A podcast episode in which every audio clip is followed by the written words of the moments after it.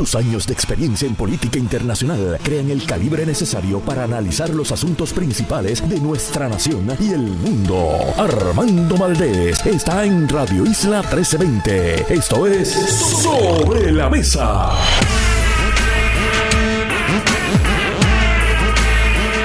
Buenos días, Puerto Rico. Soy Armando Valdés. Usted escucha Sobre la Mesa por Radio Isla 1320. Hoy en Sobre la Mesa. Y sí, estamos aquí en vivo, día feriado. Se observa la Navidad. Feliz Navidad a todos ustedes de paso, pero sí, estamos en vivo.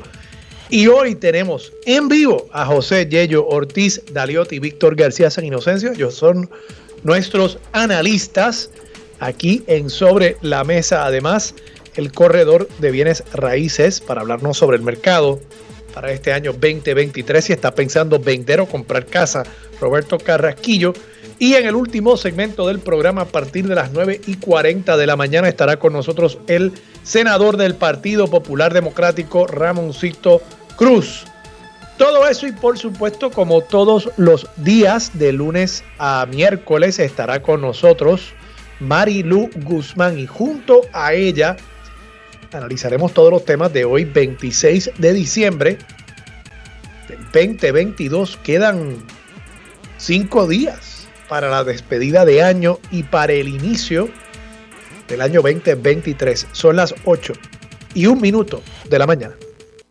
Los asuntos del país tienen prioridad. Por eso llegamos a poner las cartas sobre la mesa. Vamos a poner las cartas sobre la mesa de inmediato. Hay varios temas que quiero discutir en la mañana de hoy. Comienzo hablando, voy a comenzar hablando sobre el más reciente papelón de la delegación de cabilderos de la estadidad en Washington Melinda Romero sigue dando de qué hablar. Ella está defendiendo un principio, la fidelidad a la ley.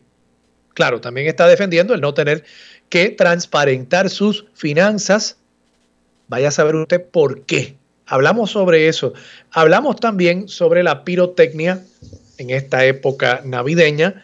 Vamos a estar hablando sobre un artículo que acaba de publicar Noticel firmado este artículo por el abogado y periodista Oscar Serrano sobre la reforma de la policía. Y vamos a estar hablando también sobre lo sucedido con el final de la sesión congresional con respecto a la cantidad de dinero que se va a estar asignando a Puerto Rico para el Medicaid. Pero comencemos primero con ese grupo que nos ha dado tanto de qué hablar durante este cuatrienio, que nos ha provisto tanto entretenimiento, yo tengo que insistir que todavía podría proveernos mucho más entretenimiento en la medida en que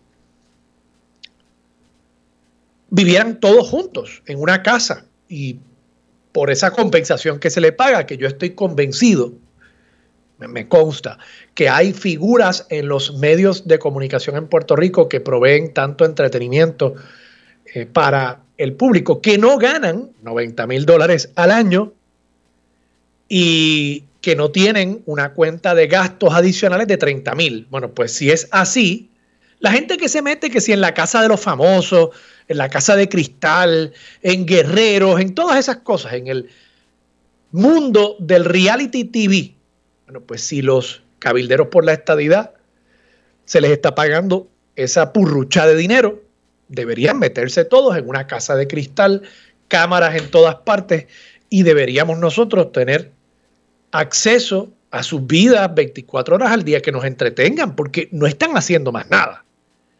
Ellos están echándose frescos, ganando 90 mil dólares al año por no hacer nada y se le está pagando incluso gastos, o sea que si se montan en un avión para viajar a Estados Unidos, también se le paga eso. De paso, hago la aclaración, por eso de que después no me envíen una cartita. Ricardo Rosselló, él dice, él alega que no se le está pagando nada por esa gestión. Santo y bueno. Pero hagamos, y ya que estamos a básicamente la mitad del cuatrienio de Pedro Pierluisi. Hagamos un repaso rapidito aquí de todas las controversias y todos los escándalos que este grupo de cabilderos mal pensado, o sea, la manera en que se concibió, aquí no se le dio realmente un diseño político, aceptando el absurdo. Y aquí hago eco de algo que siempre decía mi amiga y compañera, que le envío saludos, Yolanda Vélez Arcelay, compañera en este espacio por mucho tiempo, que decía que cuando uno hablaba del absurdo, uno tenía que hacer el señalamiento de que uno estaba hablando de un absurdo. Bueno, pues esto de los cabilderos es un absurdo. Pero aún dentro de la absurdidez de la ley, habían maneras de haber manejado esto de una forma que no implicara el que se convirtiese en objeto de mofa, en otra mancha más en el récord del PNP, del movimiento estadista y de este gobernador. Pero no se manejó así. A Pedro Pierluisi poco le importa, yo estoy convencido de eso, poco le importa esta delegación de cabilderos. Creo que poco le importa incluso la causa estadista. Él tiene otras prioridades. Y como poco le importaba la delegación, él dejó que cualquiera radicara. Digo que claro, el gobernador de Puerto Rico no podía, en teoría, decidir quién iba a estar en esa papeleta. Y como eso iba a votación, tampoco podía decidir quién acababa estando en la delegación. Pero como líder político, él debió haber intervenido. Él debió haber buscado candidatos. Candidatos y candidatas, pienso yo, que podrían ser futuros líderes del Partido Nuevo Progresista, utilizar esto como una especie de ligas menores, para usar una referencia de la pelota, para desarrollar talento para el PNP. En su lugar, en lugar de hacer eso en lugar de desarrollar ese talento, de escoger unos candidatos, de buscar y procurar unos candidatos y candidatas que proyectaran bien. Lo dejó al albedrío de los más loquitos en el Partido Nuevo Progresista. Y por ahí se apareció Ricky Rosselló, un gobernador que el pueblo de Puerto Rico lo sacó a patadas de la fortaleza. Y Ricky Rosselló se convirtió en el primer gran escándalo de la delegación Incluso cuando luego, hablando de fidelidad a las leyes, Ricky Rosselló se denunció y me parece a mí que en el tribunal se probó, esa es mi opinión, que Ricky Rosselló no cumplía con lo que establecía la ley, que era residencia en Puerto Rico o residencia en Washington, D.C., para fines de ser elegible como candidato. Pero tanto la Comisión Estatal de Elecciones, el Ejecutivo, todo el mundo dejó que eso pasara. El Departamento de Justicia, por, por supuesto, le tiró la toalla a Ricardo Rosselló y se convirtió en el primer gran escándalo de la delegación de cabilderos. Después tenemos a, esto es para que vayamos uno a uno. Después tenemos a la propia Melinda Romero quejándose de que el salario no daba, de que el reembolso de gastos no daba, de que ella no tenía que responderle a nadie, responderle a Prafa, responderle a nadie. She is a law unto herself. Le pagamos 90 mil pesos de fondos públicos en un sistema republicano de gobierno donde se supone que haya pesos y contrapesos, pero ella entiende que ella no le responde a nadie. Esa fue la primera controversia de Melinda Romero. Mayita Meléndez, bendito la pobre, presentando informes en un inglés que no es el de Shakespeare, diciendo que ella estaba todavía aprendiendo a usar el metro en Washington y que ella, eso fue una de las tareas que ella puso en su informe de logros. Ellos tienen que erradicar unos informes cada 90 días. En el primero ella dijo, yo aprendí a usar el metro de Washington. ¡Wow! Gracias, eh, Mayita Meléndez. Entonces, Roberto Lefranc Fortuño, ese le está sacando el jugo a este guisito de ser legislador municipal en Guaynabo a ser un tipo que le están pagando 90 mil pesos más 30 mil en gastos y él dijo, espérate, 30 mil en gastos y él le sacó el jugo, él facturó 29 mil pesos en gastos. Creo que incluso Prafa le dijo, mire, espérese, esa cena con mujeres estadistas que usted quiere facturar ahí, eso no lo puede cobrar. O sea que, pero por lo demás, se salió con la suya. Ese es el otro eh, cabildero. Así que ahí ya tenemos a Melinda, ahí ya tenemos a Mayita, ahí ya tenemos a Ricky, ahí tenemos a Robertito.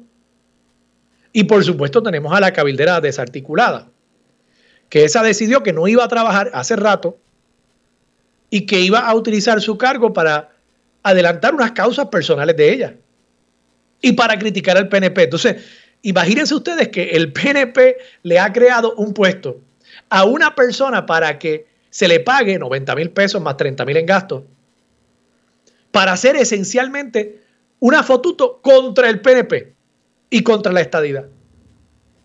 Genial, genial. Les ha quedado muy bien. Y ahora, bueno, de paso, Zoraida Buxó es la sexta cabildera. No tengo nada que decir de ella todavía, veremos. O sea, nada en cuanto a algún absurdo que haya cometido, fuera de que, bueno, es cabildera y está cobrando 90 mil pesos al año, pero parecería ser que ella es la que más está haciendo el trabajo que se supone que ellos hagan para justificar eso que se les está pagando.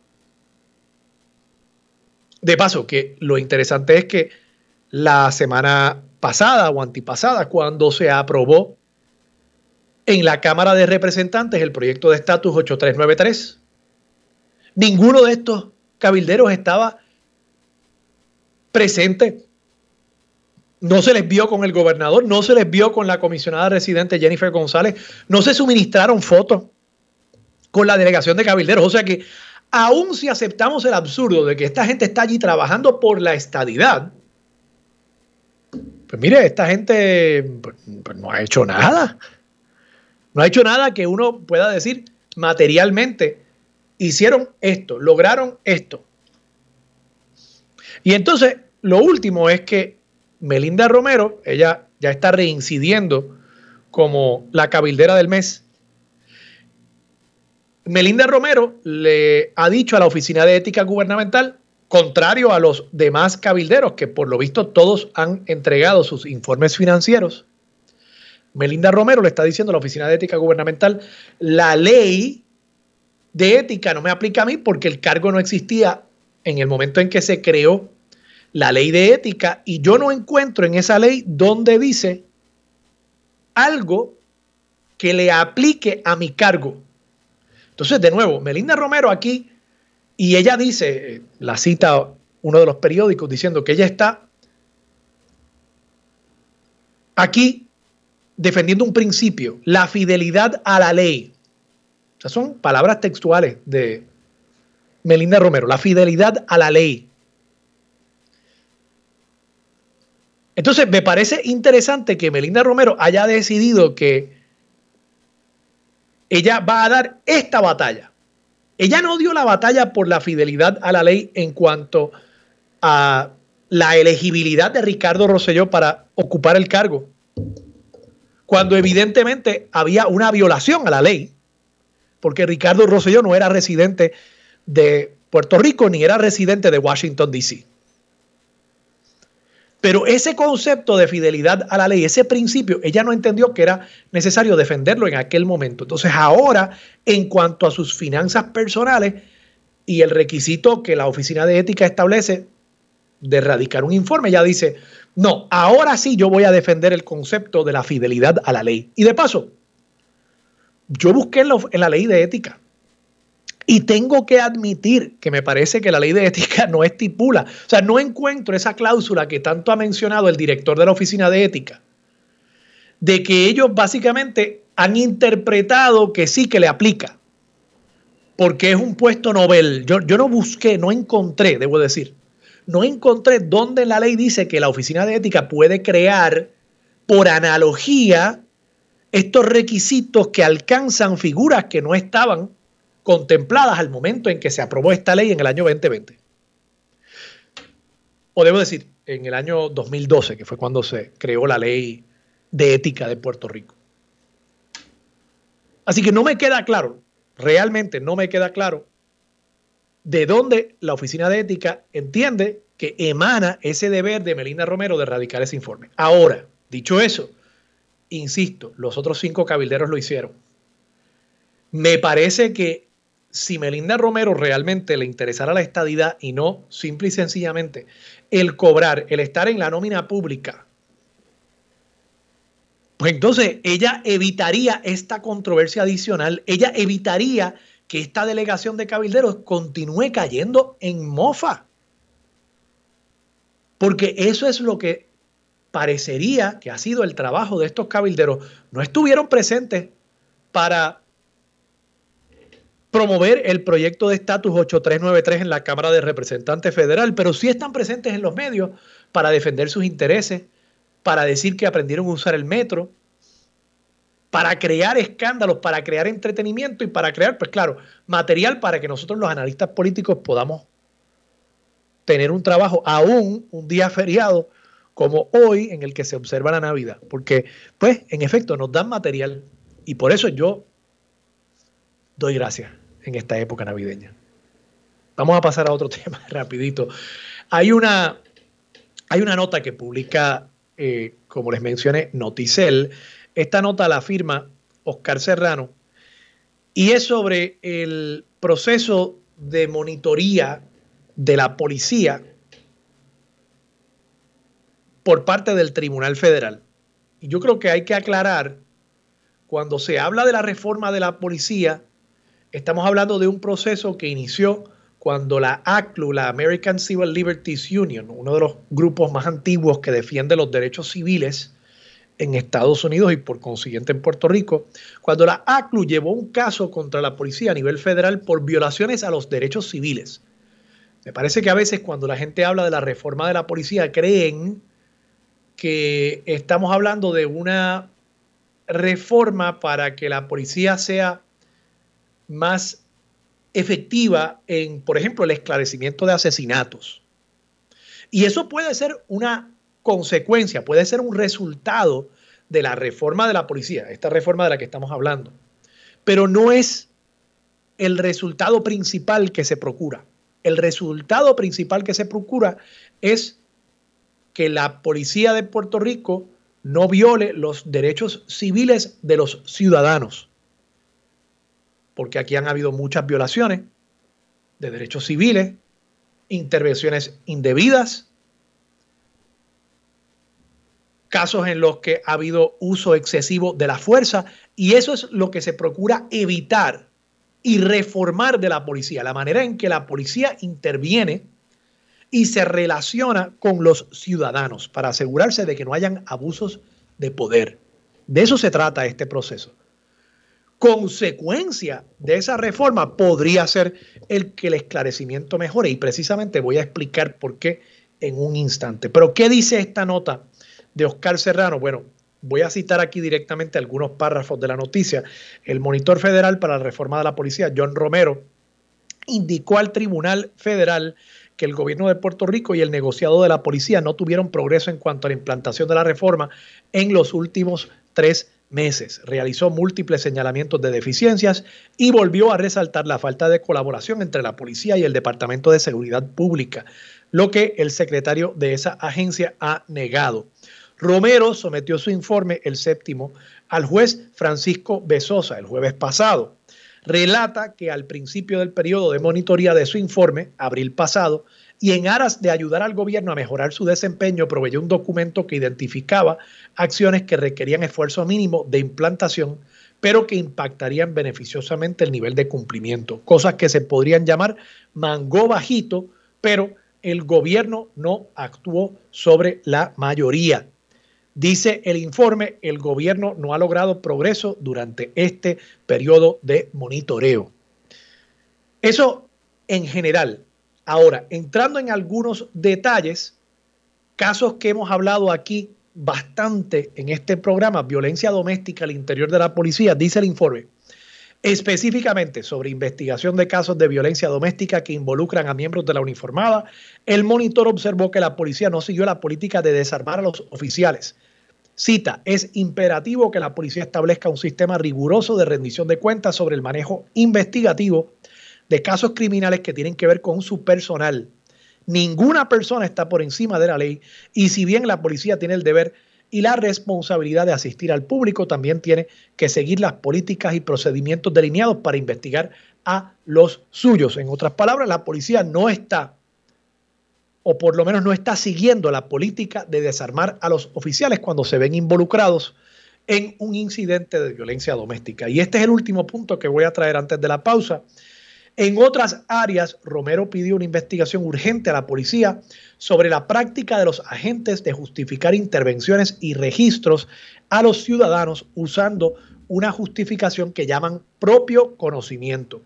Esta justificación no existe en ninguna de las políticas y manuales aprobados, pero se usa para fundamentar registros sin una orden de allanamiento y sin consentimiento de las personas registradas. Cita, la policía tenía que explicar qué es esto, si está autorizado y dónde.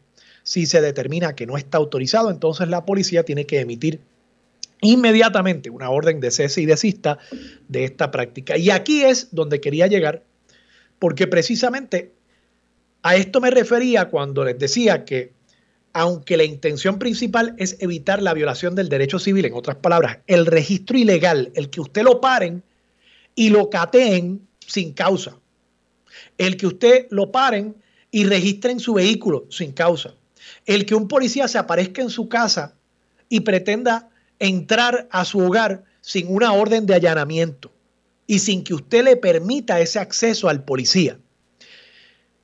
Esas situaciones son las que se procura evitar.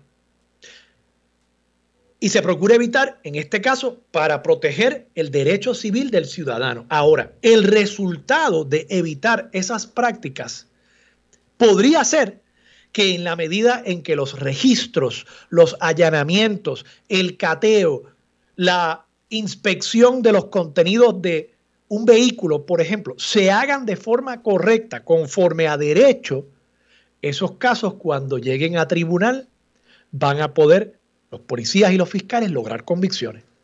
Y de eso es lo que se trata esta reforma, sí, proteger los derechos ciudadanos, proteger los derechos civiles, pero también asegurarse de que la policía esté haciendo su trabajo correctamente. Y por eso este informe del monitor federal John Romero es tan importante que se discuta y que se analice para que en efecto la policía, el gobierno de Puerto Rico, el Departamento de Seguridad Pública comiencen a tener progreso en esa importante faena policíaca. Vamos a la pausa. Regresamos con más de Sobre la Mesa por Radio Isla 1320. Regresamos, soy Armando Valdés. Usted escucha sobre la mesa por Radio Isla 1320. Ya a esta hora se sienta la mesa Marilu Guzmán. Marilu. Buenos días, Armando. Saludos. Felicidades. Igualmente, igualmente, igual a todas las personas que nos están escuchando. Espero que hayan pasado una feliz Nochebuena y una feliz Navidad. Y bueno, vamos a ver qué nos depara. Para ti? Todo bien, todo bien, gracias a Dios. compartiendo con parte de mi familia, porque ojalá hubiera podido compartir con toda, pero con parte de mi familia y lo más importante con mis nietos y mis hijas, que bueno, que es la, la familia que más atesoro tus hijas y tus nietos, todos están, todos y todas están aquí. Amén, gracias a Dios. Qué bueno, qué bueno. Me, da mucha pena cuando, cuando sé de amigos, tengo muchos amigos que tienen hijos y familiares y nietos que están fuera del país. Y en estos días particularmente, pues es, es más duro, ¿no? Por, por la lejanía, los, aquellos que no pueden ir allá o aquellos que no pueden venir acá. Este, afortunadamente, pues existen el, existe el FaceTime y las llamadas por Zoom, que eso también este, un poco eh, ayuda y consuela un poco el, el, problema que trae la distancia, pero, pero afortunadamente sí las tengo aquí y a ellos también. Por eso te pregunto, porque sé que para muchos puertorriqueños, muchos que nos escuchan a nosotros de la diáspora, esta época es particularmente difícil eh, porque se está lejos de Puerto Rico eh, y por supuesto porque se está lejos de quienes están aquí en Puerto Rico, de esos seres queridos que están aquí en Puerto Rico. Así, que nada, a todos ellos y ellas, pues un, abrazo muy solidario, muy fuerte. Eh, sepan que, nosotros siempre estamos pensando en ustedes, como estoy seguro que ustedes siempre están pensando en nosotros, y que ustedes son parte eh, allá, donde quiera que estén, de nuestra Navidad. No, y, y en este momento, Armando, muy particularmente eh, nuestros hermanos y hermanas de los Estados Unidos, particularmente de la, de la zona este, están pasando por unas eh, temperaturas que no son de la envidia de nadie. Y, muchos de ellos, pues yo sé que a veces no se les hace posible viajar al país, pero bueno, nosotros tenemos las navidades más largas del mundo, las más divertidas y, es un tiempo, ¿verdad?, que, que, uno quiere siempre pasar en familia y, y, cuando esas temperaturas este, se ponen así, pues el proceso es más duro todavía. Fíjate, pero tú, tú me das una idea también, si, si no pudieron venir para Navidad, aquí todavía falta, mire, la despedida de año, el primero de enero, después el Día de Reyes, después vienen eh, las octavitas, después las fiestas de la calle San Sebastián, después la fiesta de la Candelaria. Yo creo que las máscaras en Atillo son más o menos para esta época también, ¿no? El Festival de la Novilla. sí, yo creo que Hay Navidad para rato. Aquí las Navidades duran como hasta julio. Así que. y después de eso nos preparamos para la siguiente. Claro, ya después de julio estamos comprando el arbolito ya en agosto. Así que usted pues, pues sepa que en cualquier momento es bienvenido aquí en Puerto Rico para celebrar la Navidad junto a sus seres queridos. Eh, Marilu, de paso, yo también quería dar las gracias a ti, por supuesto, y al amigo José Nadal Power, que estuvieron eh, ambos aquí la semana pasada eh, en el preámbulo a la Navidad y, cubriéndome mientras yo estaba viajando con, con mis dos hijas y con mi esposa y celebramos el, el cumpleaños número 5 de Lila. Qué bueno, qué primera bueno, hija. Me alegro mucho. La pasó muy bien. Qué bueno, me alegro. Eh, nada, gracias a ustedes por permitirme ese pequeño Lo disfrutamos, lo disfrutamos. Qué bueno, qué bueno. Marilu, dejé un tema sobre la mesa. Este informe del monitor de la policía, eh, hay de lo que recoge Oscar Serrano, yo no he visto el informe completo, pero hay dos señalamientos que a mí me parecieron particularmente serios que no se esté siguiendo el protocolo en cuanto a desarmar agentes que se ven involucrados como, como potencialmente eh, agresores en casos de violencia doméstica. Y por otro lado este señalamiento de que se mantiene eh, una práctica y me gustaría que me hablaras un poco si tú te has enfrentado a este concepto en el tribunal, en los casos criminales que tú has llevado, de un registro por conocimiento personal. yo no recuerdo ese concepto, digo, yo no practico derecho penal y, hace mucho tiempo que no estoy en la escuela de derecho, pero no recuerdo ese concepto de conocimiento personal, yo recuerdo el concepto de causa, ¿verdad? Eh, pero concepto eh, o conocimiento personal no había escuchado de ese concepto como una justificación para que un policía agente del Estado puede intervenir con un ciudadano. Pues mira, antes de, comentarte eso, permíteme este, tomarme dos minutos, porque es que yo quiero denunciar, y sé que hablo por, muchos abogados, que no estamos necesariamente de vacaciones. Eh, como tú sabes y conoce mucha gente en el país, desde el 2018 para acá, eh, los casos eh, se están sometiendo y manejando a través de lo que se conoce como el Sistema Unificado de Manejo y Administración de Casos, SUMAC, y mejor conocido como el Tribunal Electrónico. Eh, yo llevo 45 minutos en una llamada. Eh, acabo de apagar el teléfono precisamente porque voy a tener esta interacción contigo, pero llevo 45 minutos tratando de comunicarme con el personal de SUMAC eh, para que me digan qué está pasando, porque desde ayer hay problemas electrónicos con la página. Eh, la gente dirá, bueno, desde ayer sí, porque a veces nosotros, los que tenemos también la fortuna de tener oficina en las casas, pues este continuamos trabajando eh, y desde ayer el sistema está, lo que dicen en Castilla, loading. Presumo que muchos compañeros en el día de hoy se y compañeras se toparán con ese problema. No podemos hacer absolutamente nada eh, en el tribunal electrónico y llevo 45 minutos esperando que alguien por favor me atienda. Obviamente retomaré la llamada cuando salga de la radio, pero quería, ¿verdad?, alertar sobre esta situación porque simple y sencillamente nos paraliza y, y, hay que hay que hay que atender ese asunto. Gracias. Bueno este te decía te iba a decir eh, Armando eh, sí leí leí la noticia que por cierto tú me la hiciste llegar. Eh, hay una situación que sí los abogados que, que manejamos, yo ahora un poco menos que antes, pero que manejamos los asuntos de naturaleza penal, confrontamos y que confrontan diariamente. Y eso de que tú llamas conocimiento personal no es otra cosa que cuando un policía interviene con una persona, eh, la ley le permite que si observa la posible comisión de un delito en su presencia, pueda registrar a la persona y pueda registrar el auto. De hecho, cuando la policía arresta a una persona, lo, registra, ¿verdad? Por su propia seguridad y la seguridad de la persona que arresta, pero no está autorizado a entrar a su casa, no está autorizado a registrar su vehículo, si no tiene lo que se conoce como una orden de allanamiento, que es un, un, una orden que pide el tribunal mediante la demostración de causa probable para interferir con espacios que se consideran eh, de la intimidad de la persona y protegidos, ¿verdad? Constitucionalmente. ¿Qué ocurre muy regularmente? Dicen por ahí que el que hizo la ley hizo la trampa. Entonces, en muchas ocasiones tú te, te topas eh, con policías que son, ¿verdad?, muy rectos eh, y hacen las cosas como corresponde, pero te topas con policías que, por ejemplo, eh, intervienen con alguien que les parece sospechoso, a lo mejor por una violación a la ley de tránsito, digamos que esta persona se comió un pare o hizo un cambio indebido de carril, etcétera. La policía lo detiene legítimamente porque cometió una infracción a la ley de tránsito. Eso no autoriza a ningún policía uno, a decirle que se baje del carro. Eso está totalmente prohibido. Ningún policía le puede decir a usted que se baje del carro porque usted cometió una violación a la ley de tránsito. Sí tiene el derecho a pedirle a usted los documentos del vehículo porque conducir un vehículo de motor es un privilegio, no es un derecho que tiene una persona y por tal razón el Estado puede eh, eh, inquirir sobre si usted está conduciendo eh, con, sus con sus documentos en orden.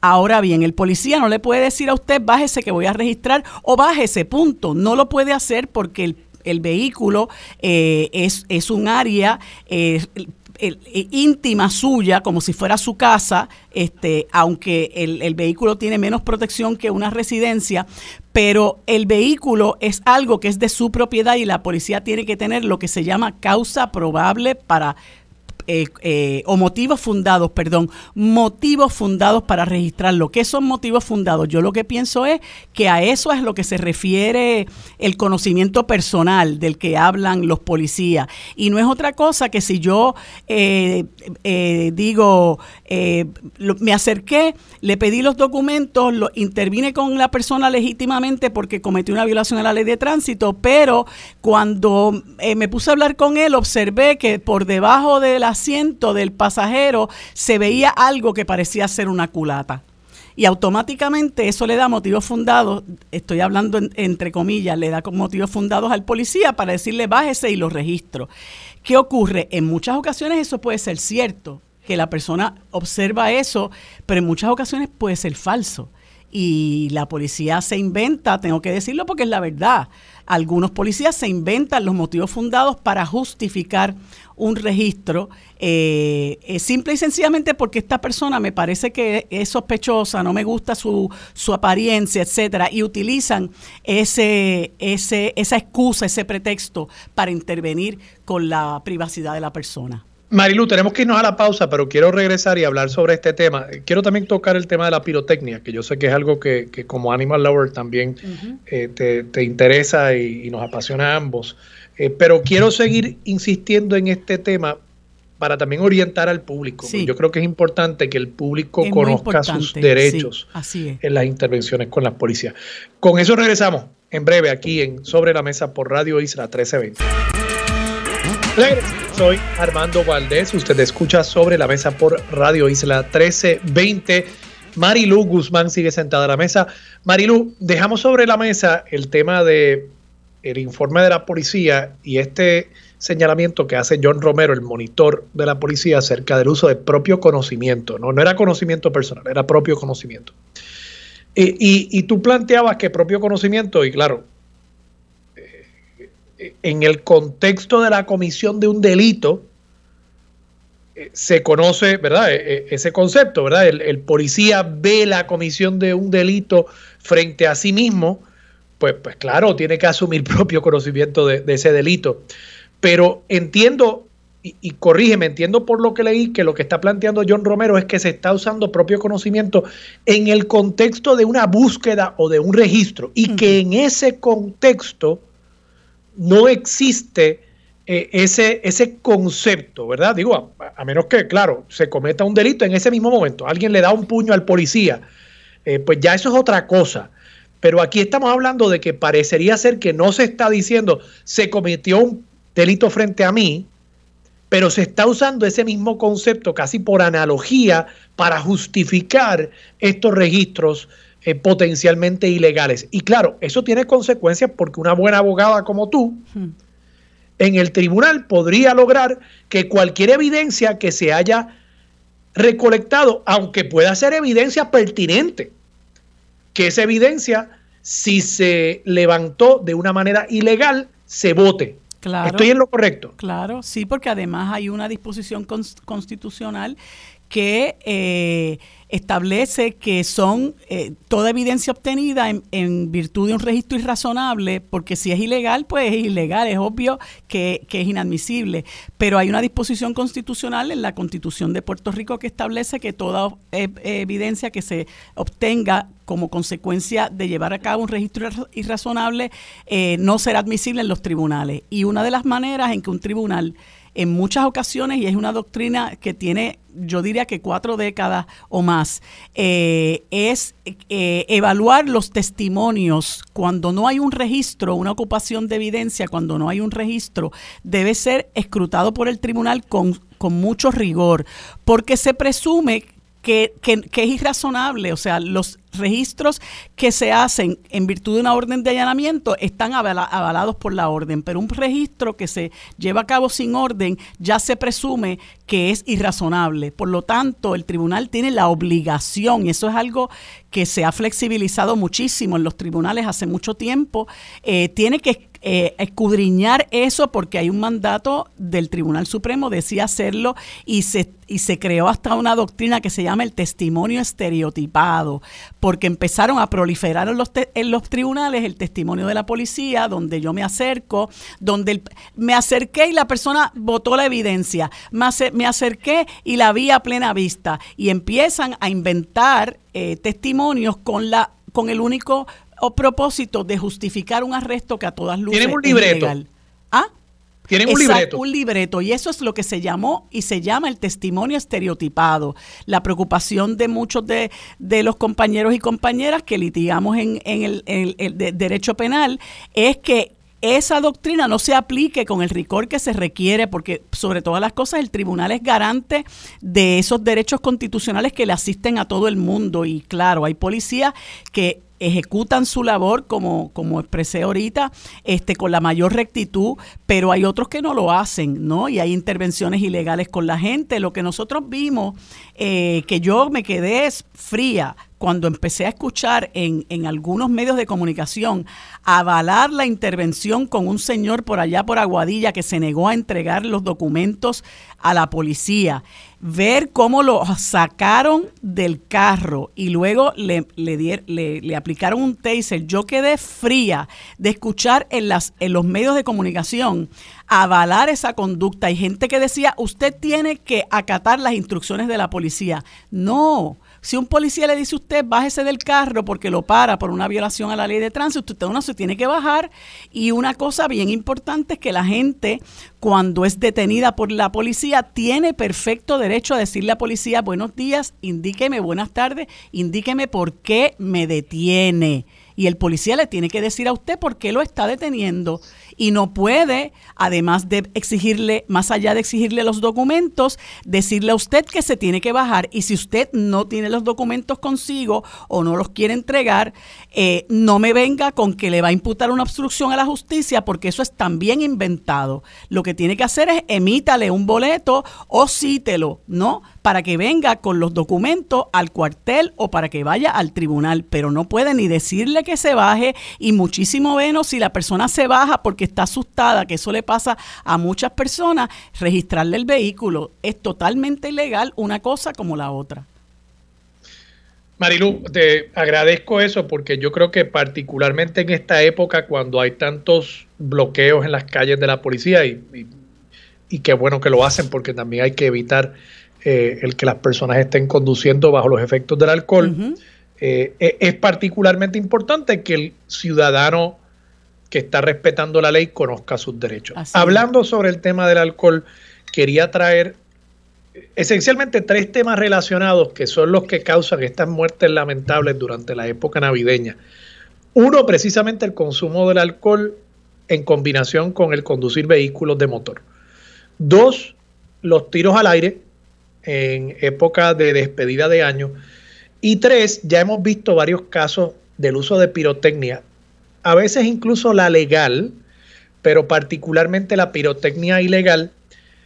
Hay un caso en Toalta, creo, de una persona de 48 años, un hombre, que es posible que se le tenga que amputar la mano izquierda porque estaba utilizando pirotecnia ilegal cerca del día de la Navidad.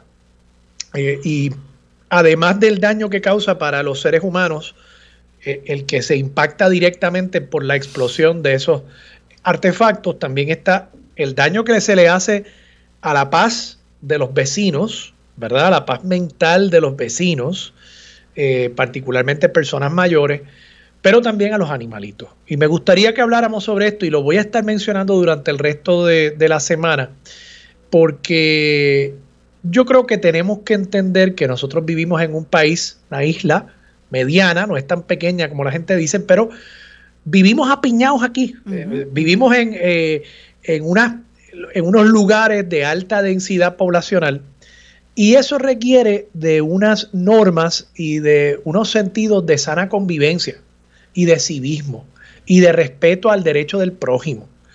Eh, y, y, particularmente en esta época yo creo que ese llamado es importante. Sí, yo creo que es muy importante y a mí me da mucha pena la cantidad de gente inconsciente que hay. Y te voy a dar un, un dato. Mira, yo fui el otro día a un concierto, no por gusto, sino porque una amiga me pidió que la acompañara. Este, a mí, mira, hay cierto tipo de reggaetón. No me digas que estabas en el de Wisin y Yandel. Ay, sí, sí. Eh, ¿Estabas en eso? Sí, sí, sí. Eso, eso fue, este, bueno, yo hice un sacrificio por esta amiga mía, nunca los había visto y dije, bueno, pues vamos a ver si me sorprenden. Bueno, con mucho respeto a, estos dos exponentes, eh, pues no, no soy fanática de Wisin y Yandel, no. Yo, yo soy de la época de Tego Calderón.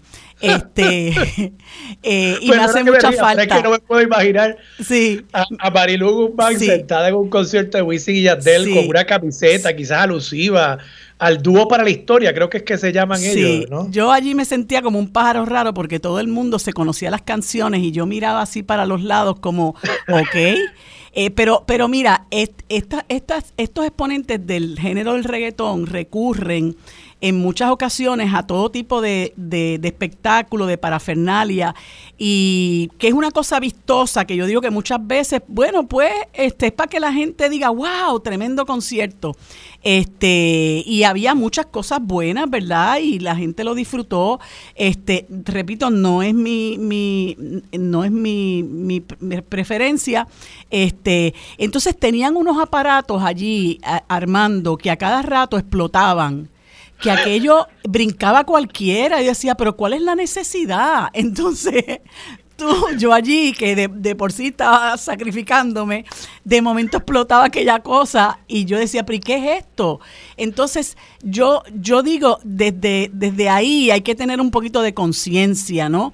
Este, porque eso no debería ser parte del entretenimiento. Entonces, tristemente en esta época del año nosotros vemos cómo proliferan estos artefactos, ¿verdad? Que yo primero quiero, quisiera saber cómo entran al país, porque debería haber un escrutinio para que cosas como esa no puedan entrar al país eh, y no se puedan utilizar. Entonces hay gente que a pesar que se les dice, lo utilizan a su propio riesgo, eso que me estás diciendo de este señor de, de Toa Alta, pues me parece muy, muy, muy triste. Con niños cerca hay muchísimos accidentes, pero sobre todas las cosas sin tomar en consideración al prójimo. Y el prójimo es los viejitos, nuestras mascotas, ¿verdad? Nuestra familia, nuestra comunidad.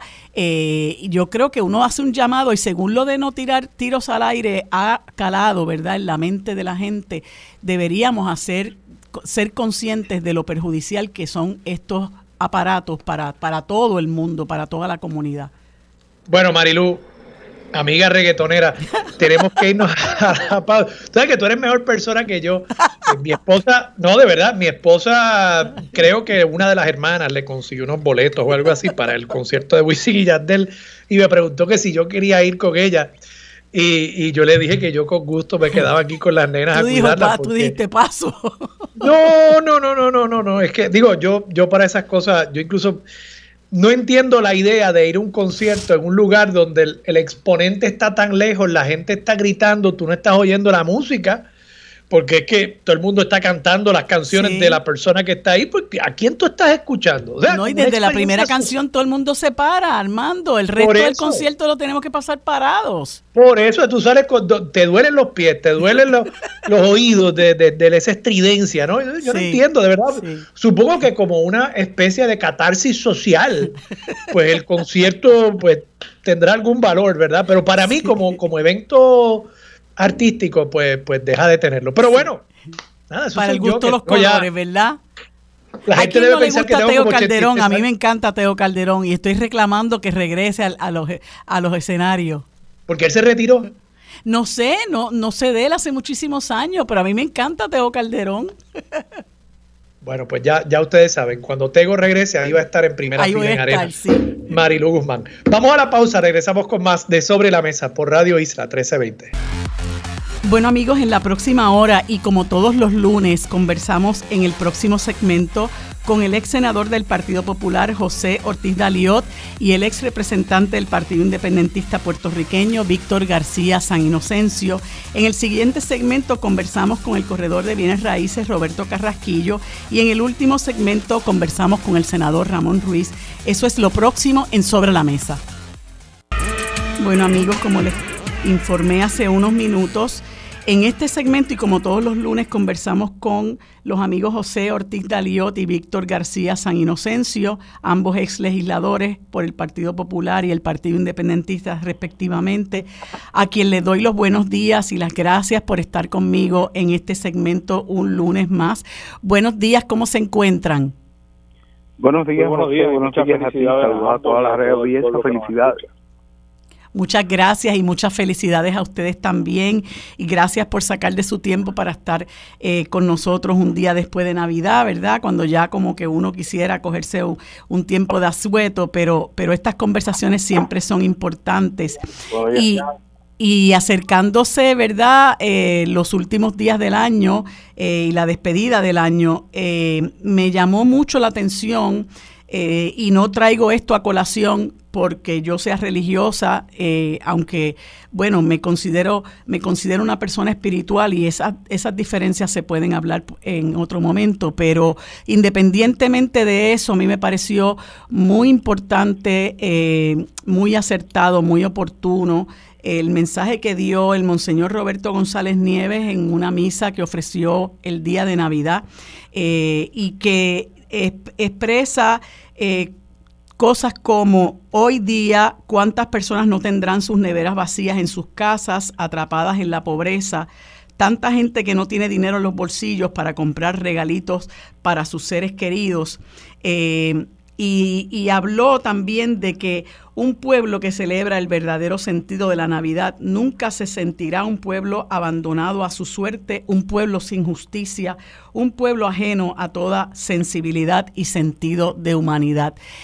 Y me parece que es un mensaje eh, que, debería, debería eh, deberíamos escuchar todos, independientemente de que seamos religiosos o no, o no lo seamos, o independientemente de que siendo religiosos no profesemos la religión católica, que también ocurre. Me parece que es un mensaje que debe aplicarnos a todos eh, y claro está, cada vez que termina un año y comienza otro, pues hacemos resoluciones, pero cuando venimos a ver podemos hacer resoluciones en nuestro carácter individual, pero en términos colectivos eh, nos apena enormemente el rumbo que va tomando nuestro país y precisamente la carencia de todas esas cosas que, que el, que el monseñor eh, reclama, ¿verdad? Que es la justicia, la sensibilidad, el sentido de humanidad, la compasión, la solidaridad.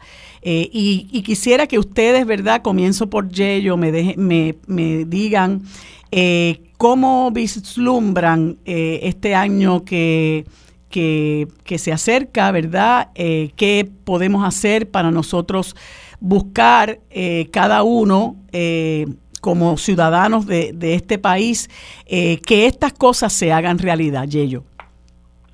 Bueno, mira, uno, obviamente tiene que agradecer las palabras del Monseñor como, como, como de cualquier otro líder religioso en Puerto Rico, eh, porque su llamado es un llamado obviamente de, de mucha justicia, ¿no? agenda para un Puerto Rico más justo.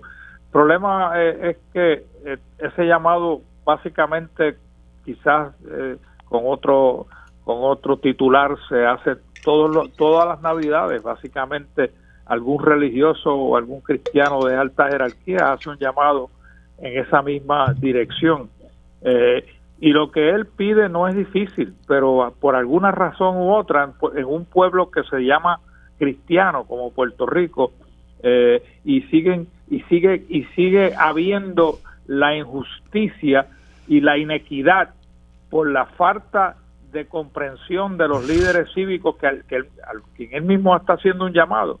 Eh, los mismos líderes cívicos, religiosos, comunitarios y políticos como que tienen ese problema de reunirse y buscar una agenda común y una dirección común para, para que se atiendan los problemas de Puerto Rico de manera mucho más solidario entre toda la comunidad. Y, y, y yo me pregunto, todos los años pasa lo mismo, existe algún tipo de llamado ¿Y cuál es la dificultad? Bueno, pues tú lo ves reflejado en la legislatura, donde los partidos políticos, que se supone que sean nuestros líderes, tienen una gran dificultad en reunirse allí mismo, entre ellos, para buscar una causa común para Puerto Rico, de que en el futuro seamos un pueblo más, más unido, más, más, más, más solidario y con, y con mayor eh, eh, sentido común de un esfuerzo para sacarnos de, de todas estas cosas que nos que nos, que nos causan eh, muchos estragos en, la isla de Puerto Rico. Víctor, ¿cómo, ¿cómo ves la cosa? Bueno, yo, yo reflexiono sobre las palabras del arzobispo, el señor Roberto González, y verdad las examino en el contexto trágico de un país centrífugo y de un país donde la ley va perdiendo cada vez más su significado en tanto no es capaz de trabajar y garantizar un sistema justo. Un sistema justo en términos de, de oportunidades niveladas eh, pero no solo eso, un sistema justo en términos de que no sea el más aprovechado, el más cercano al poder, el más ostentoso, el que más recurso económico tiene, quien controle las determinaciones que se toman, no solamente a nombre de los puertorriqueños de hoy, sino condenando a la pobreza a varias generaciones de puertorriqueños. Es un país centrífugo en términos de que, de que trágicamente estas personas le han secuestrado hasta la esperanza a mucha gente que decide irse del país.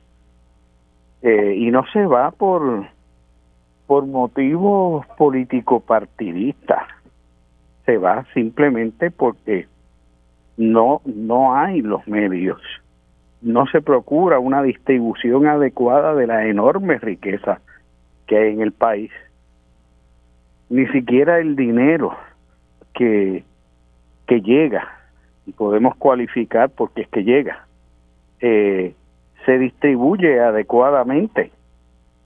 Se marca desde, desde la salida para que gran parte retorne por el mismo embudo al lugar de origen y en el camino pues hay unas personas que no se encomiendan a Dios para saquear. Mm.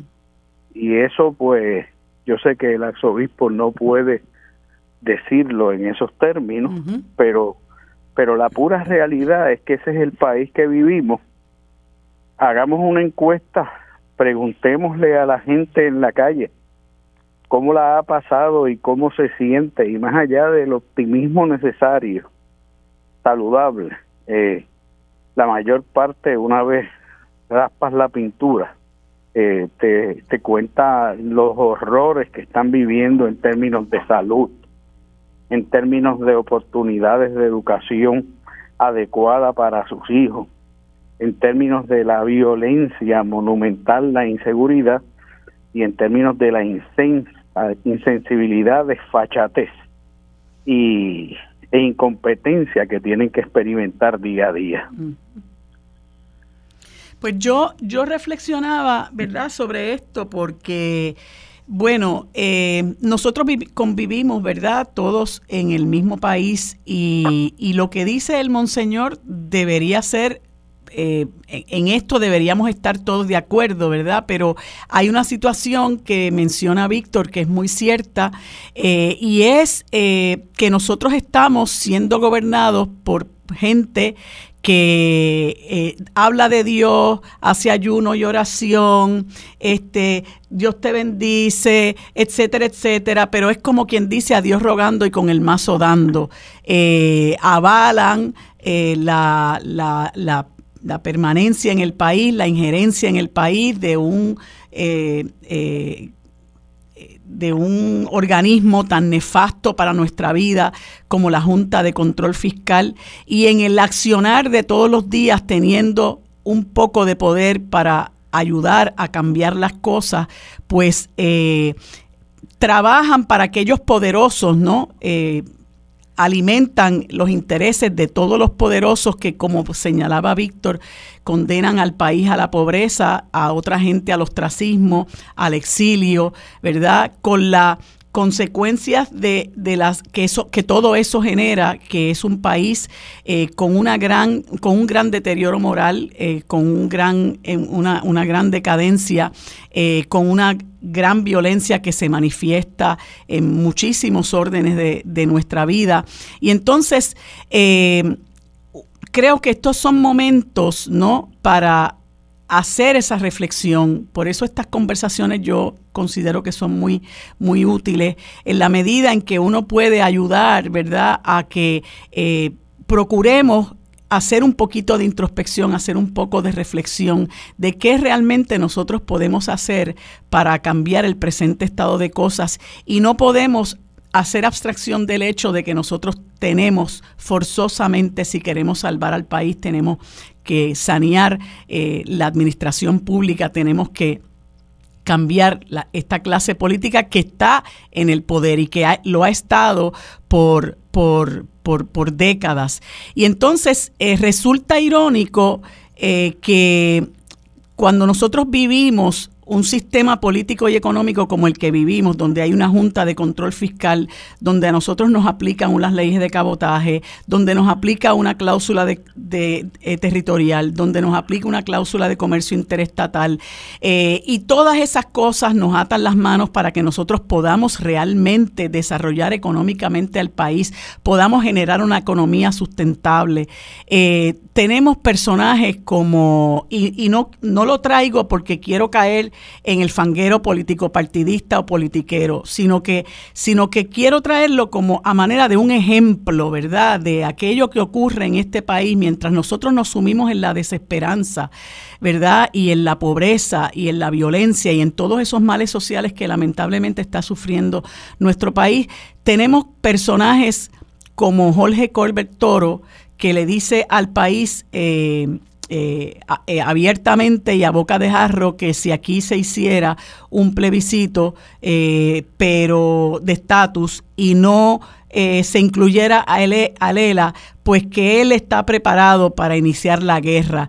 Y, y yo lo veo más que como algo de lo que uno debería ser mofa, lo veo como algo verdaderamente lastimoso.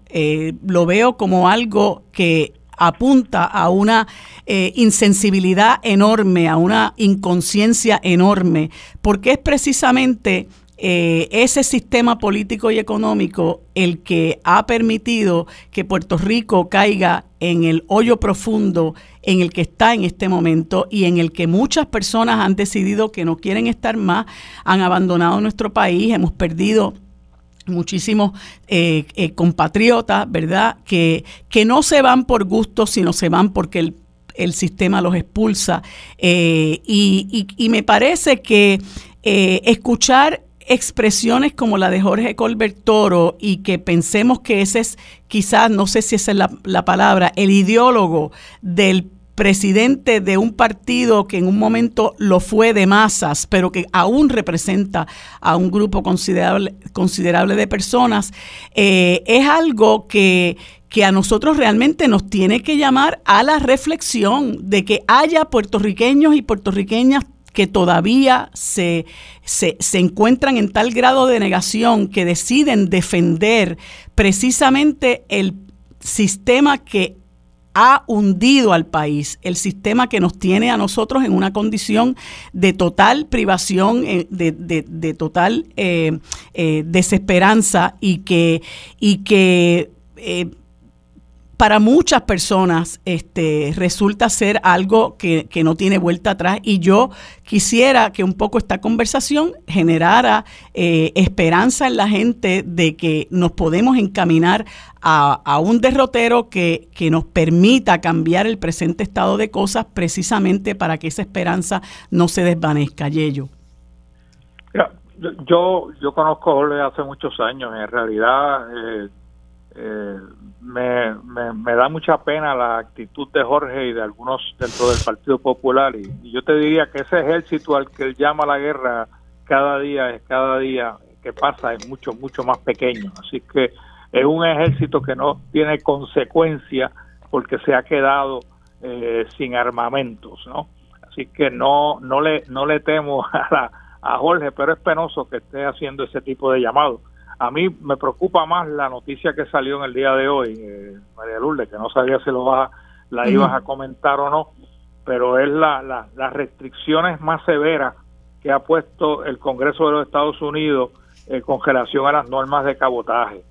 Eh, y por un lado tú ves a un Estados Unidos eh, dándonos millones y millones de dólares, porque aquí en Puerto Rico somos mucho más pobres y nos han dado millones de dólares con lo del Medicaid, y ves a una comisionada residente celebrando eh, el logro que dice ella que, que, obtuvo, que en realidad no fue de ella, porque sin Nidia Velázquez y Alexandria eh, Ocasio Cortés y demócratas que pelean por Puerto Rico allí, no se hubiera logrado esa, esa mm, millonada que nos van a enviar para efectos de, de, de Medicaid. Pero en, esa misma, en ese mismo proceso, en la aprobación de la autorización de los gastos de defensa y del presupuesto doméstico, eh, se incluyó una disposición que restringe aún más el que a Puerto Rico se le pueda dar una exención de las leyes de cabotaje, eh, básicamente creando una imposibilidad que suceda en el, en el, en el pasado, en el futuro, perdón, y, y, la, y la comisionada residente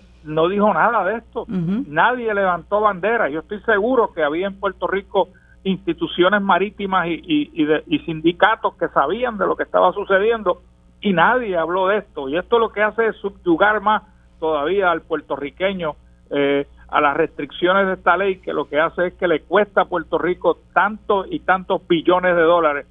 Y, y, y de eso nada dice la comisionada residente ni los políticos que, que están ahora mismo gobernando este país. Bueno, este, eh, uno de los problemas que mencioné, ¿verdad? Como parte de, del sistema que estamos viviendo es la aplicación de las leyes de cabotaje y, y, estás hablando de algo, ¿verdad? Que las hace aún más restrictivas. Lógicamente es algo que sobre lo que tenemos que hablar y de la comisionada residente no podemos esperar mucho porque ella recibe dinero para su campaña de las compañías de transporte marítimo y recientemente eh, la Asociación de Transportistas Marítimo, si es que así se llama, la reconoció, ¿verdad? No hay duda, porque ella sigue siendo un muro de contención para que eh, las leyes de cabotaje dejen de aplicar en nuestro país, a pesar de que hay estados este, que la sufren y que están eh, tratando de que se de que se derogue esa ley. Este, bueno, ya sabemos a los intereses que ella responde, pero me gustaría escuchar antes de que eh, Víctor hable sobre ese tema, me gustaría escuchar sobre esta situación donde hay un grupo, ¿verdad? De como como mencionaba ahorita, hay un grupo de de personas del liderato del Partido Popular Democrático eh, que, que, cobija en su seno, aunque cada vez menos, ¿verdad? Eh, una serie de compatriotas, muchos de los cuales, ¿verdad? Pues son personas que, que de buena fe este, creen que, que, que Lela es lo que debe prevalecer, pero que haya expresiones de esta naturaleza, ¿verdad? Que, apuntan a que, eh, bueno, a pesar de los pesares, pues respeta mis cadenas, ¿verdad? Quiero seguir encadenado a, a, Lela y lo voy a defender a pie juntilla. ¿Cuál es, la, cuál es el mensaje que tenemos, Víctor, para, para, para los que están escuchando eh, ese tipo de argumento y que todavía tienen alguna esperanza en lo que llaman el desarrollo del ELA o el, o el mejorado? Bueno, yo creo que el mensaje es bien sencillo. Cuando se cae la careta, se cae el maquillaje, se le acaba la ilusión de fragancia a algo y empieza el hedor eh, no hay nada más que una sola cosa que hacer. Es enterrar el cadáver. Eh, el ELA es una manera de llamar que las cosas sigan como están. Es el pretexto eterno para que los que hacen negocios en Puerto Rico sigan haciéndolo de la manera en que lo hacen. Y es un pretexto que se utiliza para ganar el gobierno, o sea, ganar la ocupar los cargos eh, para controlar el presupuesto, el manejo de las influencias y y todo lo que y todo lo que sabemos que está detrás de eso. Eh, yo creo que lo que hay, lo que hay que decirle es pura y simplemente si ellos quieren condenar a sus hijos, nietos y bisnietos a seguir viviendo una versión igual o peor que la que ellos, sus padres y sus abuelos han vivido en los últimos, para mencionar, 50 años. Eso es lo que aspiran. Y lo que aspiran es a que se siga yendo más gente y más gente y más gente. Eh, y aspiran a que el país se desangre en las calles o se muera esperando por atención médica. o, porque es que es que es que yo creo que no quieren hacer el análisis de cuántas de estas cosas responden a la estructura colonial y está todo relacionado. Las hipotecas que carga un puertorriqueño son de tal naturaleza onerosa que son impagables porque no hay futuro colectivo para pagarlo. Eso para no hablar de la ruina económica de cada quien. Así es.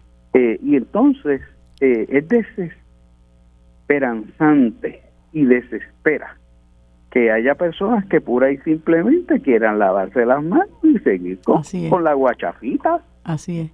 Enterrar el cadáver. Así es. Eso debía suceder ahora, no dentro de otra generación. Muy bien. Eh, pues concurro con, con, ambos. Eh, se, me, se me ha acabado el tiempo, como es el último, la última conversación que tenemos en el año. Les deseo a ambos un año lleno de salud y prosperidad, de cosas buenas. Eh, gracias de todo corazón por haber dedicado tiempo todos los lunes para conversar eh, y para tratar, ¿verdad?, de, de, crear conciencia en, en, la situación tan terrible que vive nuestro país. Les deseo lo mejor en el próximo año, bueno, y seguiremos conversando, eso espero, en eso tengo esperanza, que sigamos conversando eh, de manera tan interesante con ambos. Así que les, eh, les envío un abrazo y mis mejores deseos. Que pasen buen día. Bueno amigos, en este segundo, en este segundo segmento conversamos con el corredor de bienes raíces Roberto Carrasquillo Ríos, un viejo amigo a quien eh, saludo fraternalmente y le agradezco mucho que haya sacado estos minutos para conversar con nosotros. Buenos días, Roberto, ¿cómo estás? Saludos, María de Lourdes, un saludo, un abrazo para ti, eh, abrazo navideño apretado, como dice un amigo acá en Cagua, el alcalde William Miranda Torres nos ha enseñado a dar esos abrazos apretados. Sí, eh, yo creo que es importante, ¿verdad? Este el abrazo, yo digo que los abrazos son terapéuticos y nos hacen falta más abrazos, ¿verdad? Sobre todo en un momento de un momento de, de, de tanta desesperanza, como comenzaba yo, comentaba yo con los amigos Jay Ortiz y Víctor García San Inocencio. Y pedí que te contactaran, Roberto, porque yo leí una columna muy bonita que tú escribiste el pasado lunes en el eh, periódico El Nuevo Día que se llama Solidaridad Navideña por el Bienestar de los Adultos Mayores y Nuestras Mascotas. Y comenzaba, comentaba yo con los amigos Víctor García y, y Ortiz del mensaje que dio el Monseñor en la misa de Navidad, que, que, se reduce, ¿verdad?, a que nosotros tenemos que ser más conscientes, tenemos que ser más sensibles, eh, tenemos que procurar que haya justicia, tenemos que ser más solidarios. Y esa columna tuya eh, llama a crear conciencia sobre lo nefasto que resulta ser para unos sectores muy particulares de, nuestra población el uso de la pirotecnia. Y tú hablas de los adultos mayores, de los niños con autismo, de las mascotas. Y mi pregunta es, ¿por qué una persona que es corredor de bienes raíces, que uno pensaría que lo único que le interesa, ¿verdad?, es eh, la compra y venta de bienes inmuebles, ¿por qué se interesa y saca de su tiempo en escribir sobre un tema tan importante como este? Pues mira, eh, primero, como sabes, María de Lourdes, yo fui en el pasado, eh, yo creo que fueron como 16 años legislador municipal aquí en Cagua. y esa, esa, esa, ese adiestramiento, esa destreza que desarrollé ahí, pues no la olvido y, y, yo le decía al alcalde los otros días, yo sigo siendo legislador, la tonoren, ¿sabes? Entonces, eh, el señor alcalde, y tú me preguntas de dónde nace esta iniciativa mía, soy realtor, soy corredor, ¿y por qué preocuparme por esto? Pues el señor alcalde de Cagua, William Miranda Torres, no, nos nombra como representante del interés público en un grupo que se constituye en Cagua, una junta asesora pro bienestar animal, se hace mediante orden ejecutiva que hizo el señor alcalde, lo cual le agradezco. Yo no le pedí que me pusiera ahí, yo sugerí, mira, hay que hacer algo sobre esto del, del, problema de los animales eh, en la calle, y él pues me hizo la orden ejecutiva y me pusieron ahí, yo con gusto. O sea que en esas funciones estoy, en ese grupo está Movimiento Social Pro Bienestar Animal, representado por la amiga Lilian, Lilian García, Sato Orgullo Patrio, que me encanta ese nombre, Sato es el Sato puertorriqueño, tú sabes. Y ahí lo, lo, representa la presidenta de esta organización y todas estas son organizaciones sin fines de lucro, eh, Miriam Maldonado, y oficiales investigadores de crueldad animal, AOICA, que lo representa Iris Quiñones. Pues el alcalde nos nombra en ese grupo y en ese grupo yo empiezo a aprender, a aprender sobre el, el, la necesidad de lo que uno veía en la calle cuando ve las mascotas perdidas por la pirotecnia, por cuando uno ve los animales rialengos, que eso da ganas de llorar. Entonces, pues ya agradezco al señor alcalde eh, y un abrazo apretado si me está escuchando. Eh, el que me haya incorporado en ese grupo, porque creo que sigo siendo legislador ad honorem y puedo seguir contribuyendo al bienestar para el bien de todos, y valga la redundancia, en mi ciudad de Cagua. Y por eso es que escribo esa, esa columna que, que en este proceso de aprendizaje en este grupo, pues me, voy a la retroactiva, al pasado, ¿verdad? Eh, cuando en mi familia vivimos una experiencia con la pirotecnia. Papi murió en el 2014, y lo digo en la columna. Papi le había regalado a mi mamá un, perrito chihuahua que era adoración con mi mamá y con quien único se dejaba tocar era de mi mamá. Pues después que papi murió, ese perrito, eh, nosotros vivimos cerca de un área que es un poco, ¿verdad?, difícil, eh, tóxica, por decirlo de esa manera, para no eh, y, y, la pirotecnia esa noche en Año Viejo, Topito se salió por debajo del portón y jamás suprimos de él.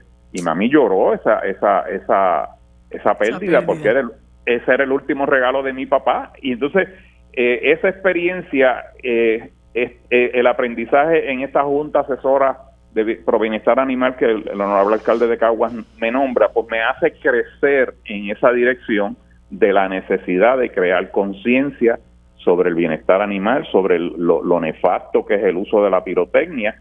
Y, y, y, ahí, pues obviamente yo eh, le decía al señor alcalde el día pasado eh, que yo donde quiera que me pare voy a hablar de esto porque eso lo aprendí en este grupo. Y, voy a hablar de esto y mis virtudes y mis defectos las voy a poner en la mesa para, para, para el bienestar del pro, bienestar animal que dicho sea de paso, los animales son seres vivos que no tienen voz y nosotros tenemos que ser la voz de ellos. Claro. Y nadie escogió, nadie escogió eh, eh, tener un, animal en la casa, o sea, eh, a nadie lo obligaron, perdón. Uno escogió tener una mascota, pero tiene que cuidarla, tiene que llevarla al veterinario, tiene que, que, alimentarla, este, darle, cariño, los, cuidados.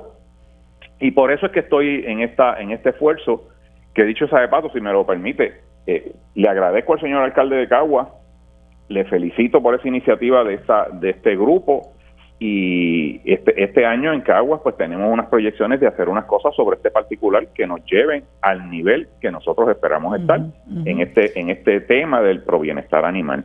Pues fíjate Roberto, yo yo aprovecho para comentarte que lamentablemente el gobierno central ha abandonado eh, muchísimos asuntos que, que son importantes que nos afectan a nosotros como como como eh, sociedad. Eh, uno de ellos es la atención de los adultos mayores. Eh, yo me paso reclamando que tiene que haber, fortalecerse el sistema de ama de llaves. Muchos este, viejos y viejas que están desamparados y a su suerte. El asunto que pasa con los animales sin hogar, que yo converso con mucha gente de diferentes municipios y me dicen que el problema ha aumentado exponencialmente.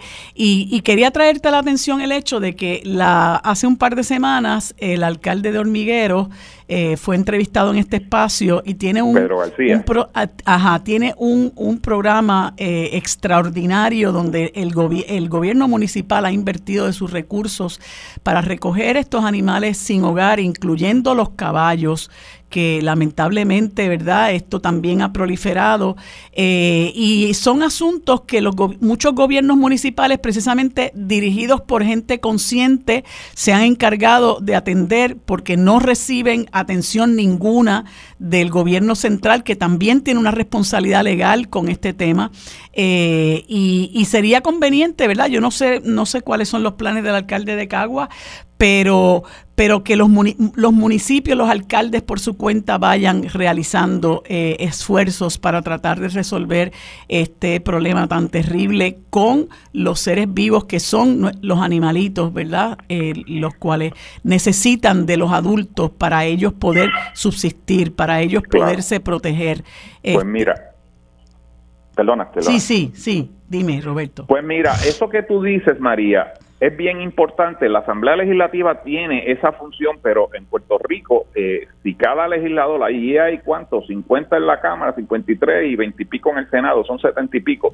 Si cada legislador agarrara la bandera de un problema social del país y defendiera ese problema social, a, capa y espada, como lo hace, como conocemos a Vargas Vidó, que, defiende el, el, desde antes de estar a la legislatura el, problema social que tenemos en las calles con, con, con los enfermos adictos. Pues si cada legislador agarrara una bandera, esa bandera y le echara para adelante, este país fuera un mejor país, pero allí pues no, no hay esa preocupación y en ese sentido eh, creo que hay que mencionar, mencionas al alcalde de, de Hormigueros y qué bueno, no conozco ese programa, pero qué bueno. Pero hay que mencionar también lo que está pasando en el municipio de Cataño. El municipio de Cataño, eh, el señor alcalde acaba de, por orden ejecutiva, anunciar la prohibición del uso de la pirotecnia en, la, en las festividades eh, del municipio, en las actividades sociales eh, oficiales del municipio y en las instalaciones del municipio. ¿Qué quiere decir eso? Oye, y lo anuncia en, en la época navideña de cara a, fin de año. Eso es elogiable y yo creo que hay una obligación moral de todos los alcaldes y alcaldesas. Eh, y digo, los alcaldes y alcaldesas son los 76 municipios, porque tal de, eh, eh, lo que hicieron en Cataño y lo que estamos haciendo en Caguas, eso hay que emularlo y hay que seguir. Y, hay, y el ejemplo del señor alcalde, y hay que felicitarlo de, de, Cataño, de prohibir la piratería en oficiales, actividades oficiales y en facilidades de su jurisdicción. Eso no es poca cosa. Eso quiere decir que si mañana allí en verano quieren hacer una actividad de eh, partidista en una instalación en el parque de pelota, pues no pueden usar eh, eh, la pirotecnia como, como, una como como una herramienta de celebración. Y, es, y lo importante, Roberto, es que esto no sea eh, un asunto de, de, una época específica, sino ah, esto tiene que ser política pública de los municipios y del gobierno central. Yo te digo muy francamente, yo, yo ya eché a pérdida, el gobierno central lo eché a pérdida. Eh, la esperanza nuestra es que los alcaldes por su cuenta vayan haciendo lo que tienen que hacer. Coincido contigo que muchos legisladores en este país tristemente no componen nada, como no sea el cobrar eh, un, un salario, ¿verdad? Y, ayudar este, a que otras personas se beneficien, ¿verdad? De, del poder que tienen en la legislatura. Este, pero estas conversaciones tienen que ayudar a crear conciencia y hay que felicitar a los alcaldes que por su cuenta, ¿verdad? Van reconociendo eh, el mal social por el que estamos atravesando y trabajan para combatirlo. Pues mira, por ahí es, pues yo creo que es acertado tu comentario, María, porque esto no puede ser una eh, un issue, un asunto que se discuta nada más de cara al fin de año, el uso, el mal uso, el uso y abuso de la pirotecnia. Esto tiene que ser porque hay unos patrones culturales que hay que cambiarlo. Y esto tiene que ser algo de manera más permanente. Felicitamos al alcalde de, Cataño por la orden ejecutiva, pero yo creo que hay una obligación moral también de las legislaturas municipales, en vista que el, de la Asamblea Legislativa este tema no lo toca, pues hay una obligación moral también de las, de las legislaturas municipales en Puerto Rico de que ese mecanismo usó el alcalde de Cataño, hacerlo de manera estatutaria permanente en el ordenamiento municipal de los 78 municipios. ¿Y cómo hacemos eso? Pues mira, estas tres organizaciones que te mencionaba ahorita, eh, Movimiento Social por Bienestar Animal, Sato Orgullo Patrio y oficiales investigadores de crueldad animal, ya ellos se han propuesto esa orden ejecutiva que salió públicamente de Cataño, convertirla en una ordenanza y compartirla con los 78 municipios y con las asambleas municipales para que esto sea algo permanente. Excelente. Y te, y te recomiendo que le lleves al, al alcalde de Cagua eh, mi mensaje de que se ponga la voz con el alcalde de Hormigueros para que conozca ese esfuerzo extraordinario que está realizando por nuestros animales sin hogar. Roberto, se nos acabó el tiempo, te agradezco muchísimo, ¿verdad? Tu, tu tiempo, que hayas eh, conversado con nosotros sobre este tema tan importante. Te deseo un feliz año nuevo, muchas cosas buenas y te envío desde aquí un abrazo fraternal. Que pases buen día. Bueno amigos, en este último segmento tenemos el placer de conversar con el senador Ramón Ruiz Nieves, a quien le agradecemos infinitamente que haya sacado unos minutos de su tiempo para conversar con nosotros y a quien también le damos los buenos días. ¿Cómo se encuentra, senador? Muy bien y muy bien y gracias por la oportunidad de permitirme compartir contigo en esta época tan especial, luego de haber vivido y, y celebrar el renacimiento de nuestro Señor Jesús. Gracias por esa oportunidad de compartir con tu radio audiencia. Cómo no. Pues le agradecemos mucho nuevamente estar con nosotros y, pedimos conversar con usted porque usted ha sido muy vocal en cuanto a la defensa para el, para el Estado de la operación del Parque de las Cavernas del, del Parque de las Cavernas del Río Camuy. Eh, y usted eh, pues lo hace luego de haber hecho una, visita al lugar, realmente eh, pone en voz, en, ponen, eh, da la voz de alerta, ¿verdad?, sobre eh, esta pretendida alianza público-privada que se quiere hacer con el parque. Usted ha expresado que el parque puede ser manejado exitosamente por el Estado e inclusive hay municipios aledaños que tienen interés en contribuir a manejarlo. Eh, y un poco, ¿verdad? Eh, la, la radiografía que usted hace y la situación que nos proyecta eh, pone de manifiesto cierta testarudez del alcalde de Camuy eh, que pareciera eh, que no quiere dar marcha atrás con esa proyectada alianza público-privada y nos gustaría que usted nos hablara sobre por qué no debemos entregar a manos privadas el parque de las cavernas del río Camuy. Eh, mira, eh, tú bien haces un breve recuento y, yo tengo que mencionar que desde el hoy ombudsman Edwin García, cuando era alcalde de la ciudad de Camuy, expresó públicamente su intención que se le pasara este activo para administrarlo. Luego, de igual manera, el alcalde actual, eh, Gabriel Hernández, había expresado públicamente al principio de que tenía el interés de que se le permitiera administrar el Parque de las Cavernas Río Camuy. lo pueden hacer los municipios del área Camuy Atillo a, a través de una alianza o corporación municipal lo que se llamaban las empresas municipales, pero aquí hay un asunto bien importante y tú lo acabas de reseñar, Si las cavernas de Río Camuy en un momento dado fueron la joya de la corona cuando existía aquella empresa que se llamaba la Compañía de Parques Nacionales, y el vaivén de haber eliminado la compañía de parques nacionales, el haber enviado las cavernas de Río Camuy al Departamento de, Recreación y Deporte, luego bajo la nueva ley que se crea, se envía bajo la ley 171 del 2018 en el plan de reorganización, se envía lo que eran las cavernas de Río Camuy al Departamento de Recursos Naturales y Ambientales. Empieza este vaivén administrativo recordando que las cavernas en un momento dado tuvo cerca de 110 a 120 empleados que corrían las 260 cuerdas de terreno. Actualmente, eh, eh, lo tengo que decir públicamente, la nómina del Departamento de Recursos Naturales asignado a lo que es las cavernas de Río Camo y estamos hablando de 12 empleados.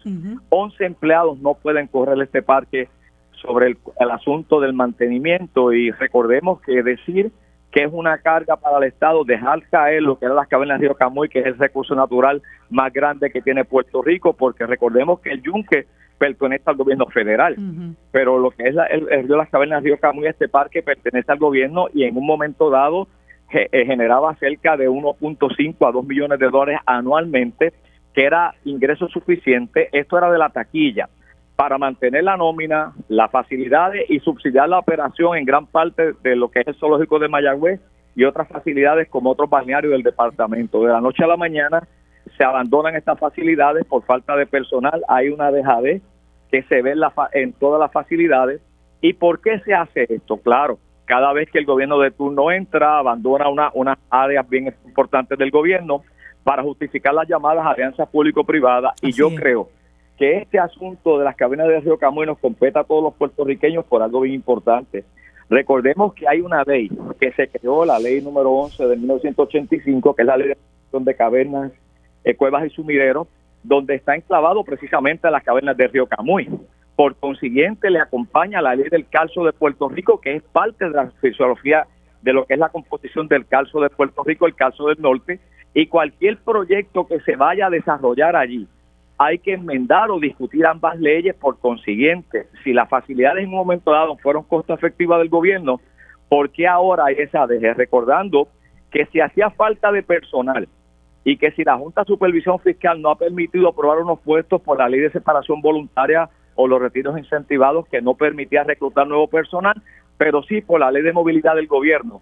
Sí se pudo haber utilizado, haber transferido empleados de otras agencias. Ejemplo de esto fue cuando desapareció aquella parte operacional de la Autoridad de Energía Eléctrica, donde tuvimos cerca de 700 empleados que se movieron a otras agencias. ¿Y por qué no se movieron de la Autoridad de Energía Eléctrica empleados a través de la ley de movilidad a lo que es el Parque de las Cavernas de Río Camuy. Sencillo, para justificar la APP. Pero quiero, si tú me permites, claro. porque en la visita que hicimos a las cavernas, allá hay cinco elementos bien importantes.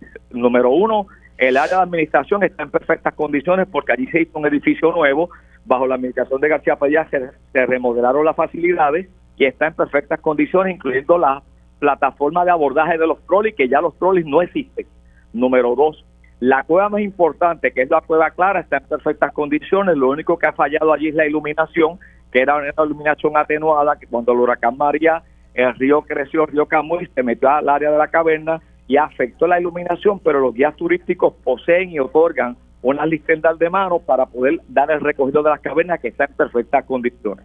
Te mueves a lo que se llama la plataforma de tres pueblos, que es donde converge Atillo, Camuy y Lares, y esas plataformas, dicho por el propio Departamento de Recursos Naturales, dos están abandonadas, las tres están abandonadas, pero hay dos de ellas bien importantes, que es lo siguiente. La Datillo y Camuy es por el abandono del área de ornato. Están abandonadas falta de pintura y ornato. Te mueves a la plataforma del Ares y la del Ares presenta un problema un poco más allá porque los tablones de la plataforma y los demás accesos en madera y con el deterioro del tiempo se afectaron, no por Irma y María, no por Fiona, por lo tanto, hay un asunto de dejadez administrativa sobre ese particular. Y cuando llegas a la tercera atracción, que es la cueva espiral, tiene 280 escalones que hay que restablecerlo, hay que reconstruirlo, pero de igual manera por las inclemencias del tiempo.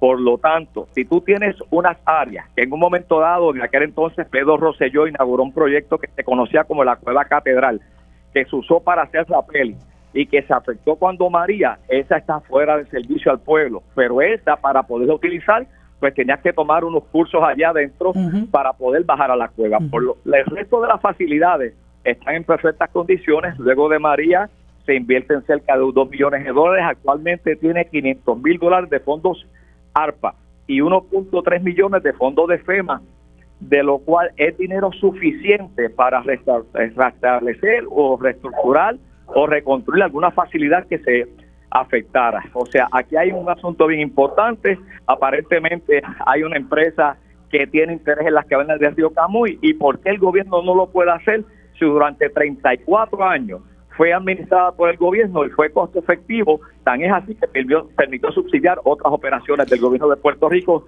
en aquel entonces la compañía de Parques Nacionales. Senador, se nos acaba el tiempo, yo le agradezco que en tan poco tiempo usted nos haya dado tanta valiosa información y que usted sea punta de lanza en la defensa de nuestro patrimonio y, sobre todo eh, un recurso tan importante como el Parque de las Cuevas del Río Camuy. Y es obvio, ¿verdad?, que en muchas ocasiones el Estado sabotea la operación de nuestros activos para justificar su privatización y en este caso hay que oponerse a eso. Le agradezco que usted sea muy vocal en la protección de este activo tan importante. Amigos, hemos terminado por hoy el programa sobre la mesa.